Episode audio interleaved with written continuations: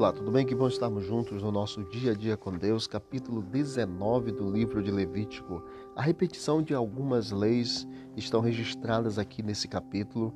Eu leio contigo o versículo 17 e 18 que diz assim: Não aborrecerás teu irmão no teu íntimo, mas repreenderás o teu próximo, e por causa dele não levarás sobre ti pecado.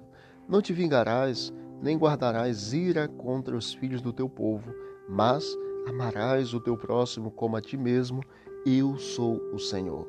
Algumas questões importantes desses, desses dois versículos. Primeira delas é: não aborrecerás o teu irmão no teu íntimo. É possível odiar ou desprezar alguém e não dar a mínima evidência externa disso.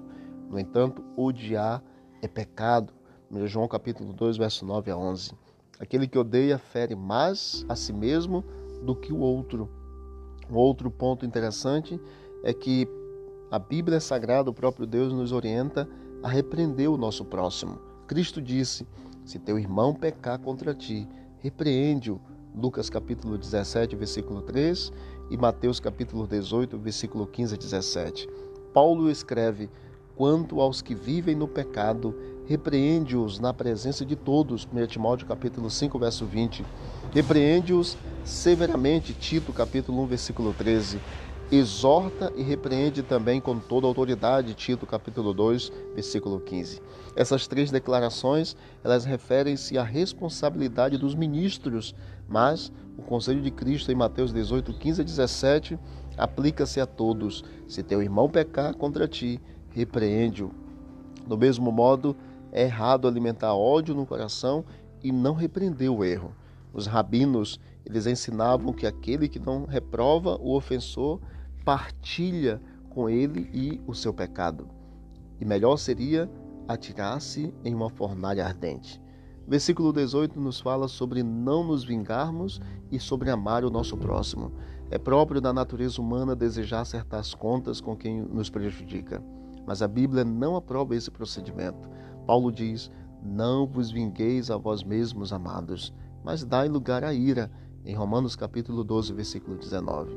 É inútil guardar rancor, altera o humor e distorce o modo de ver a vida, e acabamos ficando doente, doentes guardando rancor contra outra pessoa.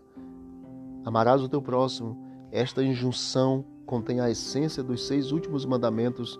Mateus 22, 40, Cristo disse: Ouviste o que foi dito, amarás o teu próximo e odiarás o teu inimigo. Mateus capítulo 5, 43 a 44, ele disse: Eu, porém, vos digo: amai os vossos inimigos. Até mesmo os críticos admitem que essa declaração, amarás o teu próximo como a ti mesmo, é o pronunciamento mais incomum para todas as épocas do mundo. O egoísmo prevalece hoje, como sempre, e há pouco amor pelo próximo quando os interesses mútuos entram em conflito.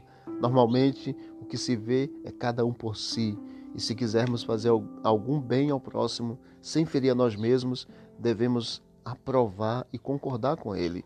Em grande medida, o amor ao próximo está ligado aos próprios interesses, e não deveria ser assim.